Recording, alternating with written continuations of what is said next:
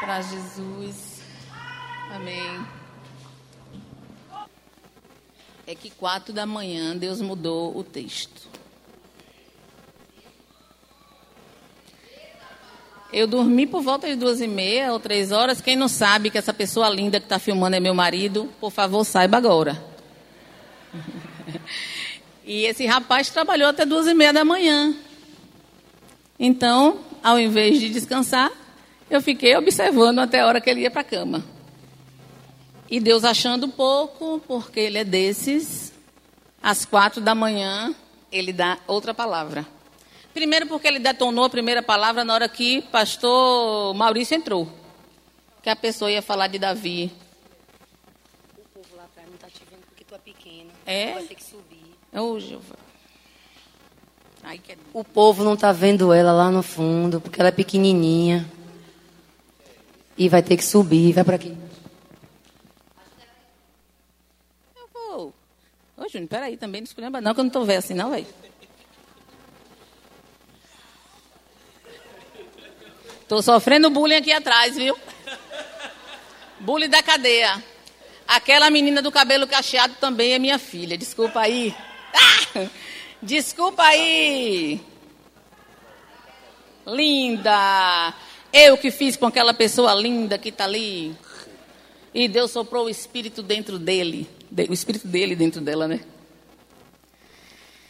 E aí eu quero te dar boas novas de Jeová. Não vou falar muito de nada assim psicológico mesmo, a não ser o que é essencial para que a gente entenda a mensagem. Certo? A gente precisa aqui hoje é receber o que o Senhor me deu quatro da manhã. E que me tirou da cama. E que poderia ser dito em uma frase. Mas vai ser dito com um pouquinho mais. Eu estava observando os bebês, porque só não disseram que eu sou uma coisa, gente. Eu prefiro, eu preciso dizer. Eu sou educadora de criança. Eu sou mestre do ensino. Esse é o meu dom. Alfabetizei a primeira criança, tinha 12 anos. Tive escola 20 anos. Fechei em 2008. Subi, subi na arquibancada, como é o nome? Galeria, né? Da Igreja Batista. Primeiro dia e falei, Senhor, que igreja linda, perfeita para me esconder. Eu não quero mais saber de menino na minha vida. Sabe por quê? Eu disse, Deus me explica aí, nem o senhor quis menino no jardim do Éden? Ou teve Adãozinho e Evinha? Já criou grande. Agora botou os meninos para a gente tomar conta. Falei, nem Deus quis tanto que os meninos, né? Pega fogo.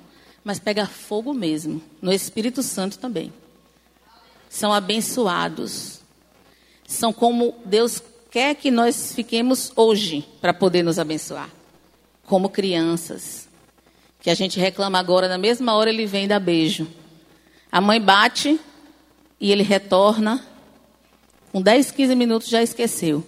Chama de mãe de novo, pede lanche e insiste com você até não aguentar mais. É assim que Deus quer fazer de nós, nessa tarde. Bebês são imaturos mesmo, física e mentalmente. Não estão prontos ainda para resolver problemas, então o seu cérebro vai desenvolver ainda. Fisicamente também não. Mas quem aqui pariu o seu filho e disse assim: não preciso pediatra ver se está bem, não. Levanta a mão aí. Não precisa de pediatra, não, para ver meu filho, não. Levanta a mão. Ninguém, né? Todo mundo procurou um pediatra para saber se a criança estava bem. O médico fez os testes necessários, né? Não precisa falar nomes científicos aqui para ver se o seu filho tinha condição de desenvolver física e cognitivamente bem para o que ele precisava avançar durante a sua vida. Não é assim que se faz? Ou alguém pegou um bebê no colo e disse: Tomara que ele nunca cresça. A gente fala de brincadeira, né? Porque com 30 dias do menino sem dormir, a gente fala: Deus, eu retiro o que disse, bota ele para crescer em nome de Jesus. Não aguento mais. No começo é bom, pequenininho, mas o pai tem um prazer em ver a criança crescer, desenvolver. É uma festa no primeiro dentinho. O coitadinho morre de agonia, coceira, e a gente achando, olha o dentinho que nasceu, a coisa mais linda do mundo. Faz parte do desenvolvimento, não faz? Depois ele vai caminhar, vai engatear, vai caminhar. Alguns precipitados nem engatiam, só caminham direto, né? Mas a gente precisa perceber e ter a segurança como pais de que esse desenvolvimento vai ser pleno. É diferente no reino espiritual? Não. No livro de João, e não é a pregação ainda, Nicodemos pergunta, João 3, do primeiro em diante. Se você quiser só anotar, João 3 vai falar da história do, do novo nascimento de Nicodemos. E Nicodemos vai perguntar a Jesus, porque ele fica estarrecido, não é possível que alguém que faça tantos sinais não seja o filho de Deus. Então ele soma dois mais dois é quatro. Na Bíblia tem umas coisas dessa dita que ia acontecer, então ele deve ser o filho de Deus.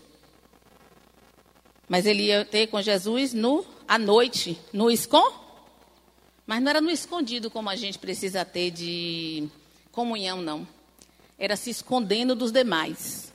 Nicodemos era tipo um crente 007. E a gente tem um bocado. Na faculdade, nunca disse que é cristão. No trabalho, nunca disse que é cristão não pode expressar nem do amor, nem da palavra, nem da mensagem da cruz, porque tem vergonha. A gente tem um bocado. Mas ele ainda ousou ir lá de noitinha e perguntar. Ele foi encontrar-se de noite com Jesus e disse: Rabi, sabemos que, sabemos que é mestre, vindo de Deus. Pois ninguém pode fazer os sinais que tu fazes, se Deus não estiver com ele. Jesus lhe respondeu: Em verdade, em verdade te digo, que ninguém pode ver o reino de Deus se não nascer de novo. E Nicodemos fica agoniado, porque Nicodemos não entende as coisas espirituais. As coisas espirituais são discernidas espiritualmente. Ele não havia se convertido, ele estava indagando, ele estava curioso, ele estava desejoso. E a resposta de Jesus deixa ele intrigado, porque como é que eu vou nascer de novo, né? Um homem desse tamanho, voltar para o ventre, nascer outra vez? E Jesus explica a ele mais à frente que as coisas, que se ele está explicando no reino físico, ele não está entendendo, imagine se ele explicasse isso no reino, como é isto no reino espiritual. Ele entenderia muito menos. E aí eu fiquei pensando, e Nicodemos para fazer esse paralelo aqui com esses meninos, né? Para que isso seja realizado de forma plena, esse crescimento físico, a gente vai passar por todo tipo de teste, né? Teste de pezinho, teste da orelhinha, teste não sei o quê. Eu tenho uma amiga que fez teste da orelhinha agora depois de adulta. Porque precisou para um processo de saúde que ela estava. Porque a gente precisa saber que neurologicamente nosso filho está bem e ele vai desenvolver bem. E é esse tipo de comportamento que a gente tem que pensar no reino espiritual. Quando você aceita Jesus como Salvador, você nasce de novo. Não nasce no corpo físico, mas no reino do Espírito você nasce de novo. E tem que se tornar como bebê. Porque depois que eu vejo se o meu filho neurologicamente está bem, se ele vai conseguir desenvolver os marcos, né? Se vai andar direitinho no tempo certo, mastigar, é, nascer dentinho, tudo no tempo certo. Eu também preciso saber se quem se converteu vai conseguir dar conta de caminhar com Cristo. E essa é uma responsabilidade nossa como igreja. Alimentar os novos na fé. Que primeiro é a papinha, ou primeiro é a mama do peito, depois a papinha, para depois o alimento sólido. Mas como disse bem aqui pela mãe, eu acho que foi, não sei se foi, acho que foi Estênio que falou, a vida de menina é massa, né? Mamou, dormiu, acordou, comeu de novo, dormiu de novo. E essa vida ela tem um conforto. E quando nós estamos, nós nos convertemos, essa vida de ser paparicado, de ser amparado, que é necessária no início, ela é confortável. E para quem vem do mundo com suas mazelas, psicológicas e emocionais, achar mais um para botar no colo, chamar de neném, é uma delícia. Só que nós temos que crescer. A função nossa como igreja, como cristão, não é fazer de conta que a gente vai cuidar, não, é cuidar mesmo. Agora, nós também, do outro lado, nós que ensinamos, temos a mania terrível de querer ser o pai do povo, né? Eu sou a mãe na fé de fulano de tal, eu sou o pai na fé de fulano de tal. Parece que você está contabilizando o tanto de gente que você fala de Jesus, como se não fosse uma obrigação sua como cristão falar do amor de Cristo. Aliás, estou no meio de liderança e amo. É o que a gente quase não tem feito nas igrejas hoje. Falar do sacrifício da cruz do Calvário. Falar que um homem veio à terra e morreu numa cruz, pregado no madeiro, sacrificado, humilhado pela nossa vida. Essa psicóloga deve ser doida mesmo, né? No meio de tanta gente crente, pastor. Está falando de Jesus agora? Estou. Estou falando porque Jesus quer que esse povo que está aqui, que a igreja de Cristo, nasça de novo hoje. Você está pensando que o que aconteceu aqui, você não sabe nem o que aconteceu no reino espiritual. Tem gente que ficou atônito, não sabe, viu, pastor Anice? Mas outros entenderam. Hoje, no começo dessa pregação, se chame você da palestra, do que você quiser, porque eu não sou pastora, nós colocamos o gigante no chão. E no final dela, a gente vai passar a faca na cabeça dele e vai arrancar. Vai arrancar a cabeça dele, porque ele está só no chão. Mas Davi botou no chão e arrancou a cabeça. E é isso que nós vamos fazer como igreja. É isso que nós vamos fazer hoje como igreja. Assim como tem marcos de desenvolvimento da criança, tem marcos de desenvolvimento na vida do cristão. Sabe o que é líder? Sabe o que é pastor? Que nós estamos fazendo? Pegando o bebê e colocando dentro do ministério. Bebê que ainda está tomando mamadeira e você não se preocupou de fazer a papa para dar ele e está dizendo a ele que ele vai ficar num banquete, num banquete como aquele ali, que Deus vai colocar um banquete para ele na presença do inimigo. Me diga como? Bebê come comida sólida? É lindo. Não é lindo? Deus vai preparar uma mesa na presença dos meus inimigos. Como cristão, se você ainda não come alimento sólido, Deus vai fazer uma mesa de mamadeira para você mamar? Papinha para você mamar? Porque é muito bom. É muito bom para a gente. A caixinha de preciosa promessa, só tem promessa boa. Ela é excelente. Mas a gente pula a parte que diz que é se obedecer. Um bebê pode. A gente pode dar um carro a um bebê e dizer a ele que ele não. Ó, oh, não vá por tal caminho, porque a polícia vai lhe pegar, você não é habilitado. E se você passar pelo sinal vermelho, você pode explicar isso para um bebê? Pode, gente? Porque ele não tem o quê? Maturidade. Então, quando o recém-nascido chega na nossa mão, na igreja, o recém-convertido, ele também não tem maturidade ainda. Eu vou te explicar por quê. Nem toda a vida eu fui psicóloga, nem toda a vida eu fui cristã. Às vezes eu fico triste por isso, eu podia ter sido cristã mais cedo. Eu penso assim, né? e às vezes eu fico agradecida. Eu me converti aos 21 anos. Tem duas fases da minha infância que eu lembro perfeitamente. A de três anos, porque eu fui a única filha que apanhei do meu pai, então primeiro, porque eu não era gente, viu? Tomei o primeiro tapa, e aí registrou, porque até xixi eu fiz. Não era nem pelo tapa, porque ele me pegou pela pão como um caranguejo e fez assim. Mas por ser ele, meu pai, ele pegou assim no lugar, tinha como esse aqui, ó, e deu um tapinha assim. E eu fiz xixi na roupa. Então era o medo que a gente tinha de pai e mãe antigamente, né? Pra você ter noção. Eu me lembro dessa fase da minha, da minha história. Eu vou te contar outra que eu lembro. Meus pais, que eram autoridade espiritual na minha vida, botaram uma mesa, uma toalha branca no chão, chamou uma mãe de santo, todo tipo de galinha branca, roxa, preta, sangrou, botou sangue no copinho, mel e vinho e me deu. Aí eu tenho a minha segunda imagem aos sete anos, bebendo sangue de animal sacrificado sob a autoridade de quem devia cuidar de mim. Então, essa é a minha história. Não, não vim aqui para dar o meu testemunho. Vou escrever ele num livro um dia. É muita coisa.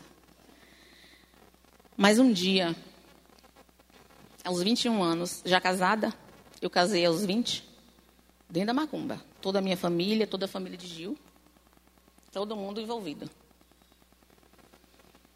E tinham dito para mim que ficou bobo, né? Eu sempre fui muito estudiosa, que alguém que estudasse tanto acreditasse em espiritismo, em reencarnação. E me perguntou o que acontecia com um ladrão no espiritismo, e eu expliquei. Ele está dentro d'água. Vai reencarnar um bocado de vez, vai ser assaltado também, se matou, vai ser vai ter gente da família morta, até pagar o que ele cometeu para ele se iluminando. E eu, pasme, eu fiz catecismo, eu fiz comunhão, fiz tudo direitinho, que um católico faz.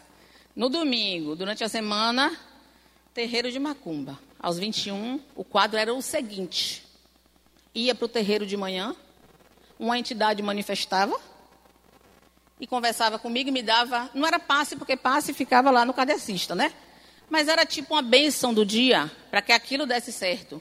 E naquele dia eu fui é, alugar o prédio da minha primeira escola. Eu tive escola durante 20 anos, né? Uma sociedade, 17 anos, uma escola só minha. E no caminho eu vi um crente. Vi não, eu fui com ele, porque a casa era da parente dele. E ele foi com a Biblinha um pouco menor do que essa do meu lado. E como todo bom Nicodemos, ele já devia manejar bem a palavra do Senhor só para ler, para praticar, nada. E ele lia e eu do lado. E ele lia e eu do lado. E, minha filha, daqui para Salvador, nenhum, nenhuma macumbeira aguenta, não. Nenhum. Aí eu futuquei ele. Seu fulano, tá morto já, coitadinho. Seu Renato era o nome dele. O senhor é crente? Sou. Como é esse negócio de virar crente? Porque crente para a gente era igual que a gente era para ele, um bicho desconhecido. Porque muitos de nós aqui pensa que o macumbeiro não precisa ouvir falar de Jesus, porque ele é um perdido. E você está ouvindo uma perdida falar. Que era macumbeiro até os 21 anos. E aí? Que vivia dentro da macumba de, até os 21 anos. Você sabe quantos macumbeiros tem lá para a gente ainda resgatar? Quantos são pregadores da palavra? Ministro do ensino, talvez, como eu, né? Sabe quantos? E seu Renato me disse: não se vira crente, não, minha senhora, vira lobisomem.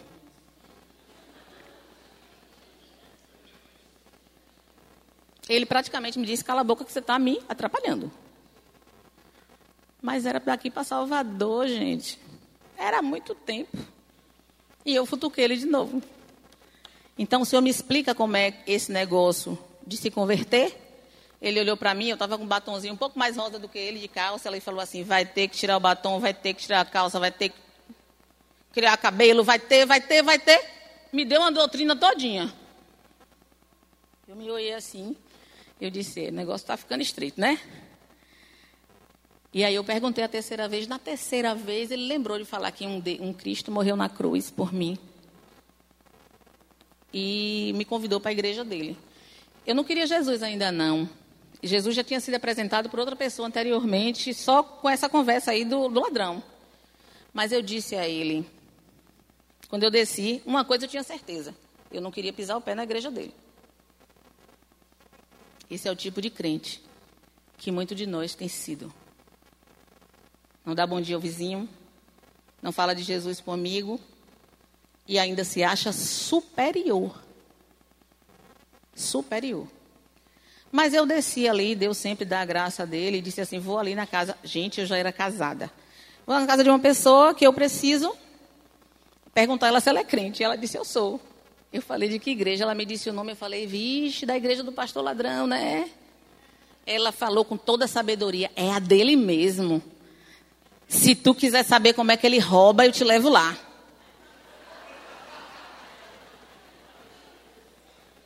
Sabida essa, né? Quinta-feira, e eu perguntei a ela, onde é que fica a igreja? Ela disse, tem várias. Tem culto que ora todo dia. Eu falei, dia de hoje você vai? Era quinta. Ela falou, não, vou dia de sexta e vou dia de domingo. Eu falei, me dá o um endereço aí que eu vou lá agora. E ela falou, não, já que você vai, eu vou também. Ela entrou em casa, se arrumou, eu fui rapidinho em casa. Deixe lá que o, o meu digníssimo marido, também a mãe manifestava a entidade e os cambal, né? E eu fui para a igreja.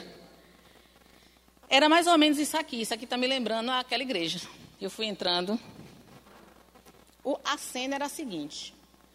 Pai, a gente sabe que hoje, né, mais maduramente, espiritualmente, a gente não precisa mais falar tanto nome de demônio. Porque demônio é demônio. Bota o pé na cabeça dele, arranca a cabeça e cai fora.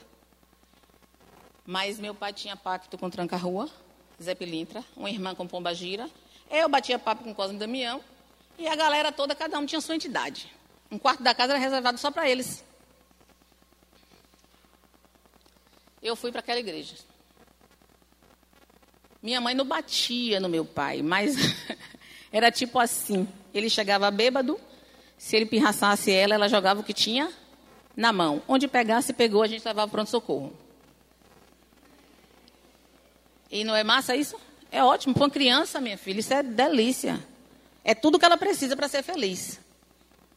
E quando eu cheguei assim, o pastor estava lá, nem sabia quem era eu, mas por um acaso ele estava apontando para a porta e falou: Crê no Senhor Jesus Cristo, será salvo tu e a tua casa. Amém? Gente, eu amo muito meu marido. Eu tinha casado, inclusive, antes disso.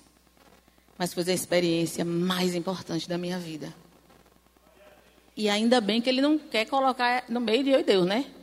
Que não tem para ninguém.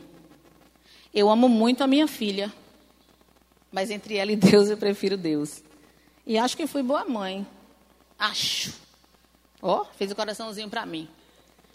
Eu amo muito meu filho. Hoje ele está em Minas Gerais apresentando um trabalho da faculdade e eu queria estar lá, mas Deus me chamou para aqui. Eu queria estar no fresquinho de Minas hoje. Sou apaixonada por mim. fosse morar lá, eu morava. Amo muito. Mas sabe uma música que a gente canta em casamento e que parece e que é uma música que usam, né, para de homem para mulher, mas é a minha história com Deus. Soube que me amava, entendi.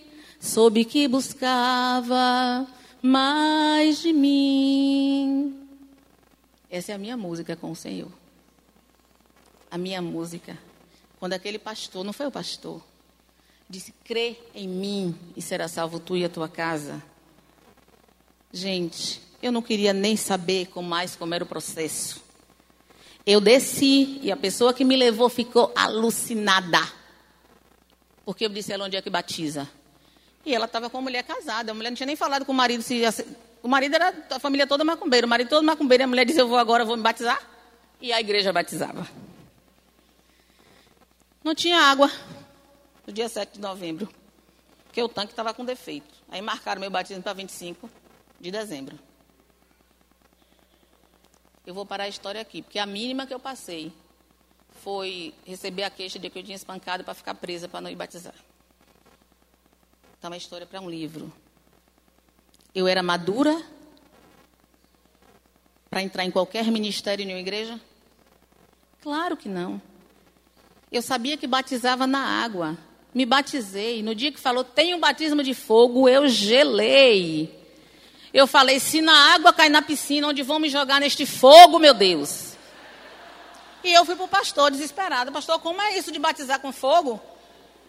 Porque a mulher disse assim para mim: Já está aqui na aula de obreiro.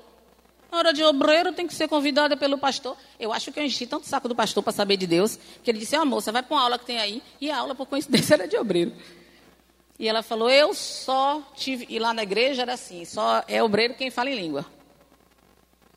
Aí eu tinha agora que passar por esse processo, que para mim foi uma tortura. Né? Por quê? Porque alguém me falou de um negócio de batizar em fogo, que eu não sabia o que era, e para completar ela falou, tem que falar em outra língua, e eu comecei a achar que era um negócio que baixava na gente e falava.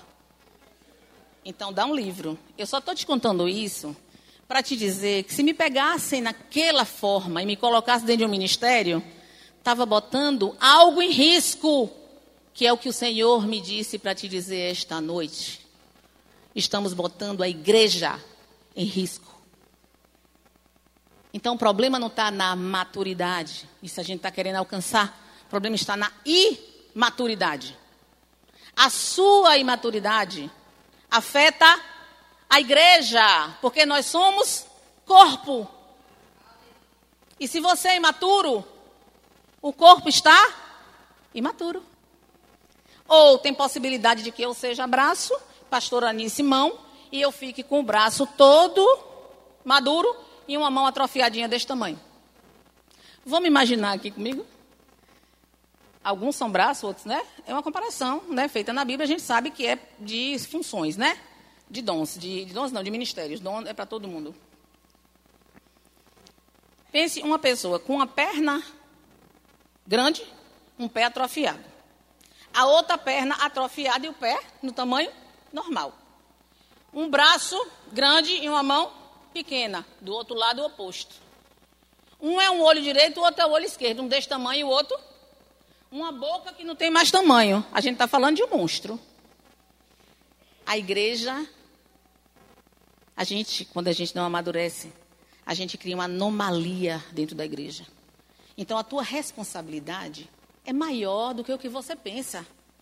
Porque você continuar na zona de conforto sendo menino, se afetasse só a sua vida, estava bom. Mas afeta a minha, que sou igreja. E nessa madrugada, foi isso que o Senhor trouxe nesta palavra, que é a oração de Paulo aos Efésios sobre a unidade da fé. Agora eu vou pregar.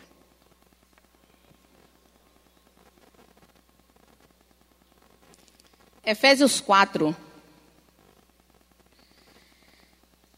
O que o Senhor traz à minha mente é que existe dentro da igreja, e porque nós achamos que nós somos os espirituais, nenhum espírito nos ronda, é justamente o espírito de Saulo, que ainda persegue a igreja de hoje.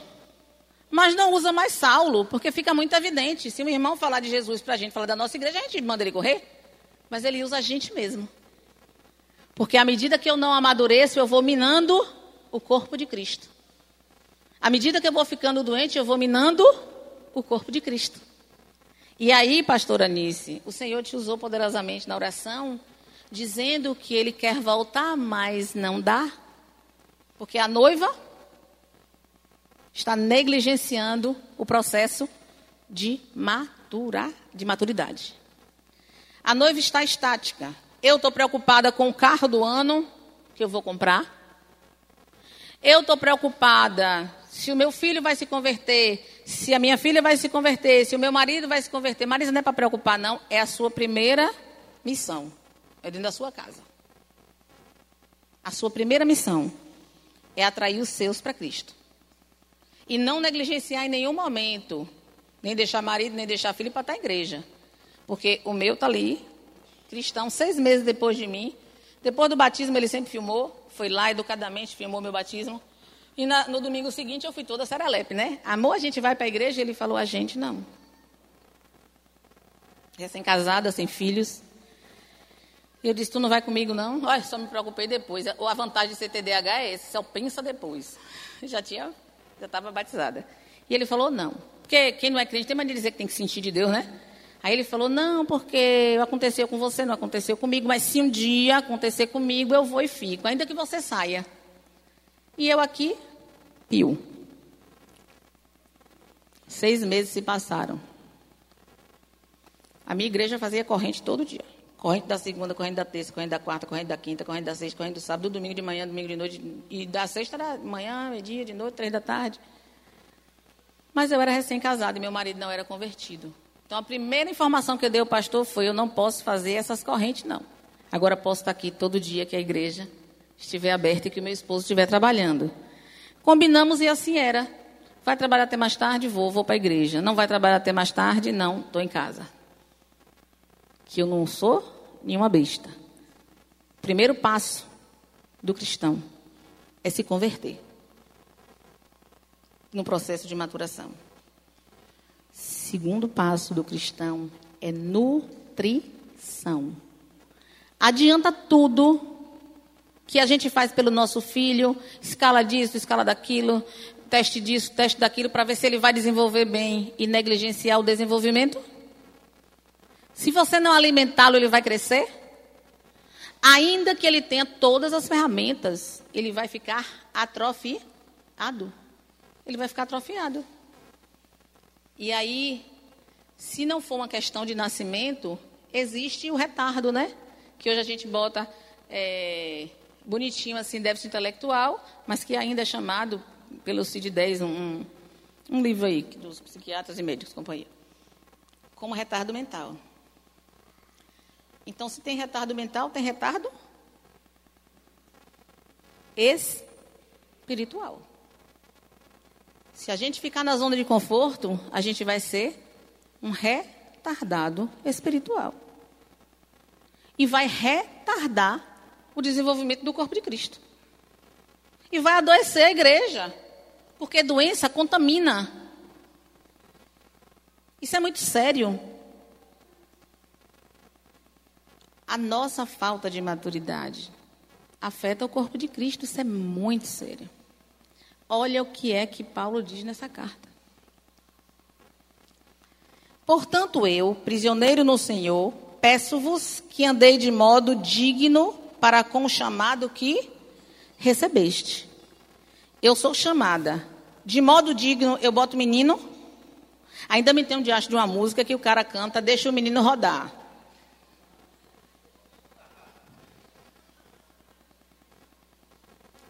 Eu não. Como é?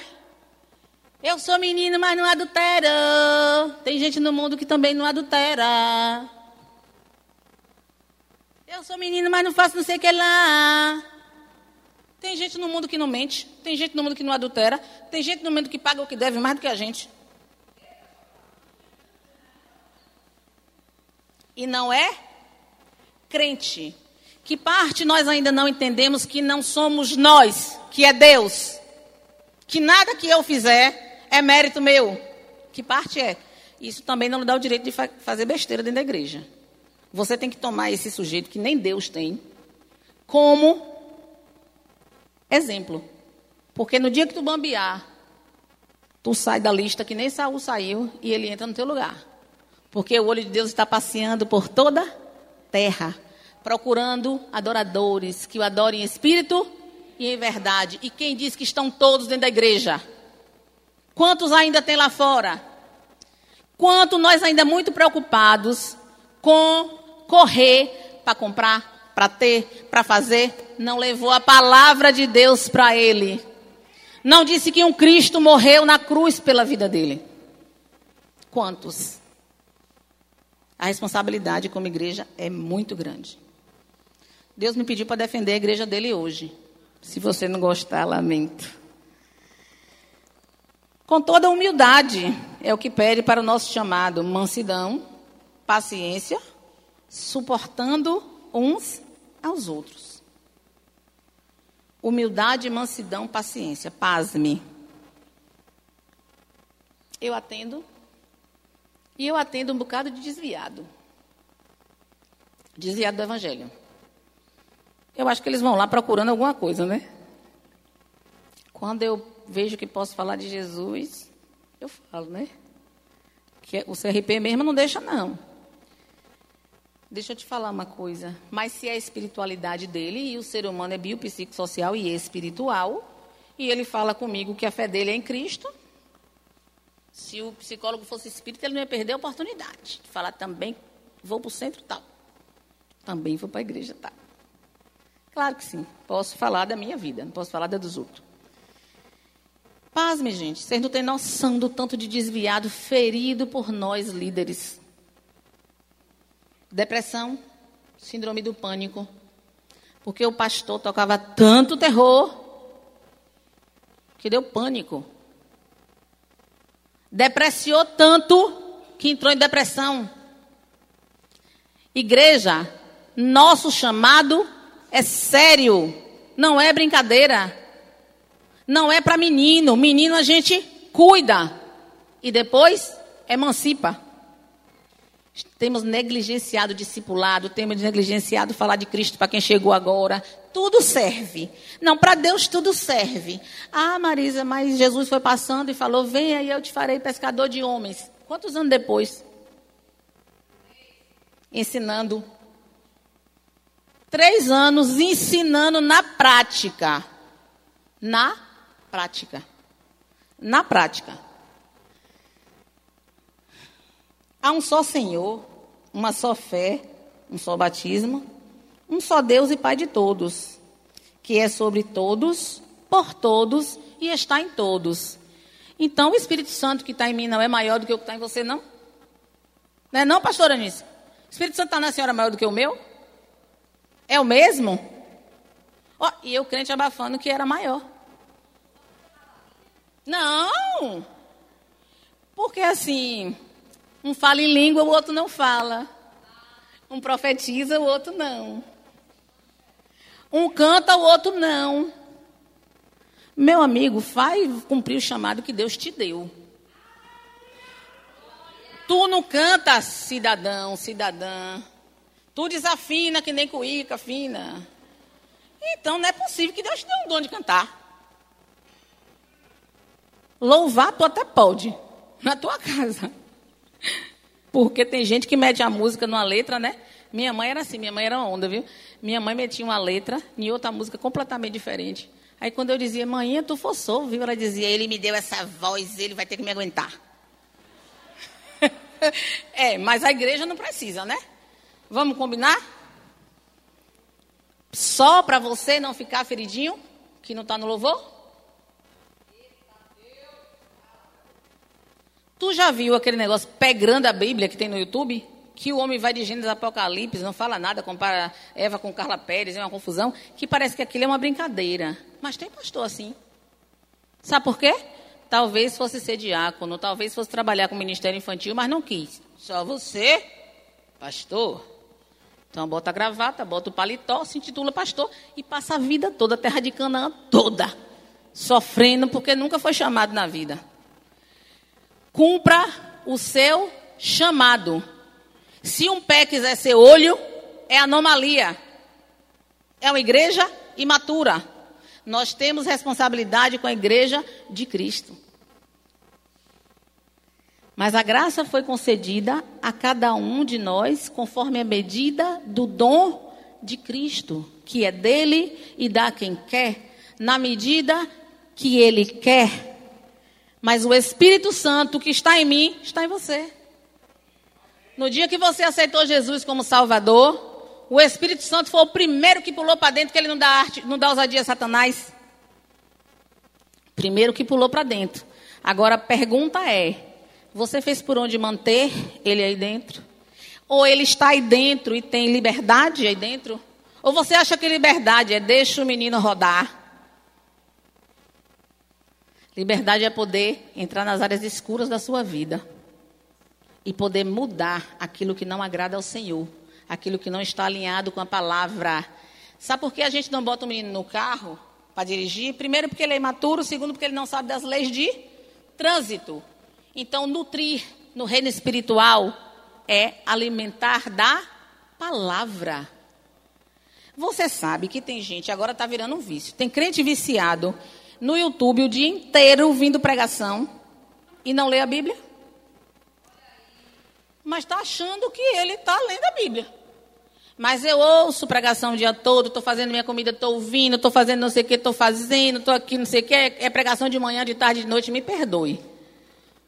Tem que amadurecer. Porque nós precisamos pensar por conta própria. E se a gente não amadurecer nesse sentido, qualquer vento de doutrina vem e balança a gente. Olha aí. O que significa? Ah, por isso foi dito: subindo para o alto, levou cativo o cativeiro e deu dons aos homens. O que significa ele subiu, senão também, senão que também desceu às partes mais baixas da terra. Aquele que desceu é o mesmo que também subiu muito acima de todos os céus para preencher todas as coisas. E ele designou uns como apóstolos, outros como profeta, outros como evangelista e ainda outros como pastores e mestres. Qual foi o pecado de Saul na véspera do reino dele ser batido martelo, nunca mais ele sai? Ele foi praticar o quê? Um sacrifício que era quem que tinha que fazer? O que era Samuel era o quê? E Saul era o quê? Então, olho pode ficar no, no lugar de pé e pé no lugar de olho? É antibíblico, meu irmão. Fere a igreja de Cristo. Adoece o corpo de Cristo. Tendo em vista o aperfeiçoamento dos santos. Parece que essa palavra imaturidade tem a ver com perfeição? Buscar a maturidade não seria buscar a perfeição de quem tanto Paulo fala, né? Prosseguindo para o alvo, buscando. Pois é. Ser maduro é buscar a perfeição. Sabendo que não vai achá-la por completo, porque só teve um. Um. Quem foi? Jesus. Que veio e morreu na cruz. Por mim e por você. Para que a gente ainda pudesse tirar onda. Até que todos cheguemos à unidade, ah, tendo em vista o aperfeiçoamento dos santos para a obra do ministério e para a edificação do corpo de Cristo. Até que todos, todos, como é? A metade? O abraça-me. O ministério infantil. O louvor então, meu amado, se você não se preocupar em dar o alimento necessário para o que está chegando, consertar as veredas do que está torto, todos, a igreja só sobe com todos para quais Jesus veio, porque ele não vai deixar ficar um de fora. E se um for da minha família, todo dia eu vou dizer: não volta, não. Só volta depois que ele for. Se você vai se animar ou se você vai achar isso bom, vai morrendo aí da família, tem nada não, morreu sem Jesus, tem nada não, morreu Jesus e o inferno enchendo. Eu não tenho compromisso com Satanás. Meu compromisso é com Cristo. É falar do amor dele e levar pessoas à presença dele. Até que todos cheguemos à unidade da fé e o pleno conhecimento do Filho de Deus ao estado de homem feito, à medida da estatura da plenitude de Cristo. O 14, lê comigo aí, pelo amor de Jeová. Para que todos sejamos mais todo, não, para que não sejamos mais inconstantes como levados ao redor por todo o vento pela mentira dos homens pela sua astúcia na invenção do erro. Se você não lê Bíblia, se você não tem devocional diária, se você vive só ouvindo pregação que os outros falam, cuidado, para você não estar sendo enganado por um pastor que não tem interesse nenhum que você vá a Cristo. Os interesses são outros. Tantos outros, e nós estamos enganados, porque nós não estamos praticando a palavra. Nós nascemos de novo, nos nutrimos, meia boca, aquela nutrição que diz está faltando vitamina D, está faltando vitamina A, está faltando vitamina C. A gente precisa buscar a nutrição do reino. Aí o que é que a gente gera na igreja? Eu vou te explicar o que é que a gente gera na igreja. O irmão que se converte vai para o ministério Abraça-me, mas vi uma falha da pastora Anice, que é humana, acho eu.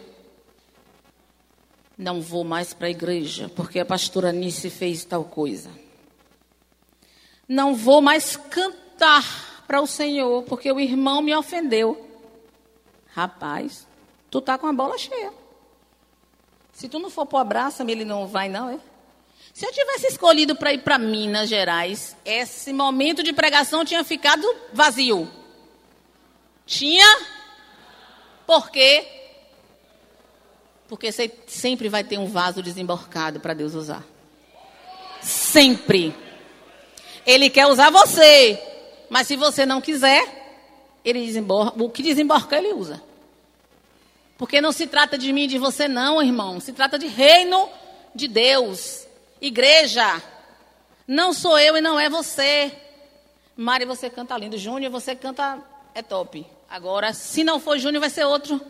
Se não for Mariana, se não for Emily, que tem uma voz lindíssima, vai ser outra. Se você não quiser, você, nós temos que entender que Deus preferiu nos usar. Mas Ele não vai deixar de fazer se você não quiser ser usado. Como igreja, nós temos a responsabilidade de amadurecer para que o corpo fique saudável, inclusive o corpo físico. Para que aí sim Deus possa colocar uma mesa na presença dos nossos inimigos. Porque nós somos maduros o suficiente para vencer Satanás. Não foi para derrubar só ele no chão, não. Foi para derrubar ele no chão e cortar a cabeça. Nós precisamos entender isso. Entender isso. Interessante que também na oração, aí Deus foi só confirmando, porque eu sou dessa. Se eu subisse aqui e não fosse, não era, né? Pastora Anice citou exatamente uma coisa fantástica. Que é vinde e voltemos para o Senhor. Está em Oséias 6. Porque ele nos despedaçou. Mas haverá de nós, haverá de nos curar. Ele nos feriu, mas cuidará das feridas. Depois de dois dias, ele nos revivificará. No terceiro dia, nos levantará e viveremos diante dele. Igreja, estamos prontos para viver diante de Deus? Como igreja, nós estamos prontos para viver diante de Deus? Conheçamos e prossigamos em conhecer o Senhor como o sol nascente. A sua vinda é certa. Ele virá a nós como chuva, como a primeira chuva que rega a terra. Isso é uma promessa. Todas as promessas da caixinha de promessas são para mim, para você mesmo. São mesmo. Mas se nós obedecer sermos. Se atentamente ouvir a Deus, alguém sabe? E o mandamento seus obedecer. O Senhor teu Deus te exaltará sobre todas as nações. Eu não correrei atrás de bênçãos, sei que elas vão me alcançar onde eu colocar a planta dos meus pés, sei que a sua bênção chegará. Bora. Bendito serei por onde eu passar. Abençoado será Bendito serei no campo, é? Bendito serei quando eu profetizar que a minha voz será a voz de Deus. Quando eu obedecer a sua voz, quando eu obedecer. Se eu não obedecer, amado, eu não posso exigir de Deus uma mesa farta na presença dos meus inimigos. Se eu não obedecer, meu amado, eu não posso dizer ao cão, você está amarrado, porque ele vai dizer, eu estou solto. Para amarrar o diabo. É por isso que eu te falei que no começo a gente só jogou Golias no chão. Deus não mandou me dizer isso para você ficar triste, não.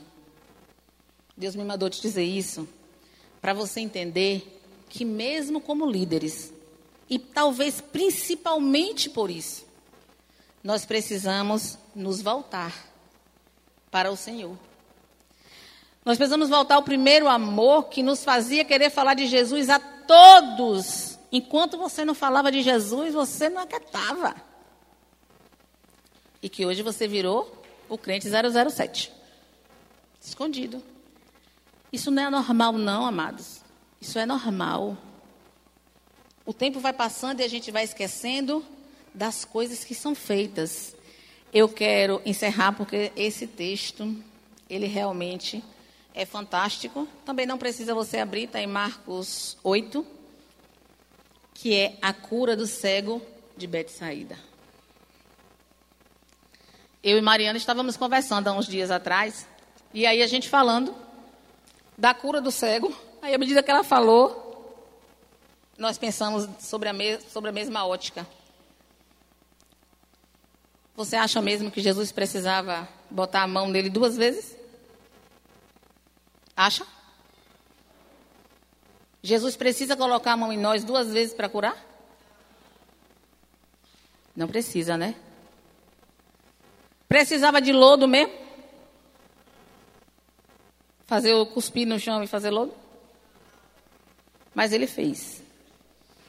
Primeira coisa, ele chamou a atenção.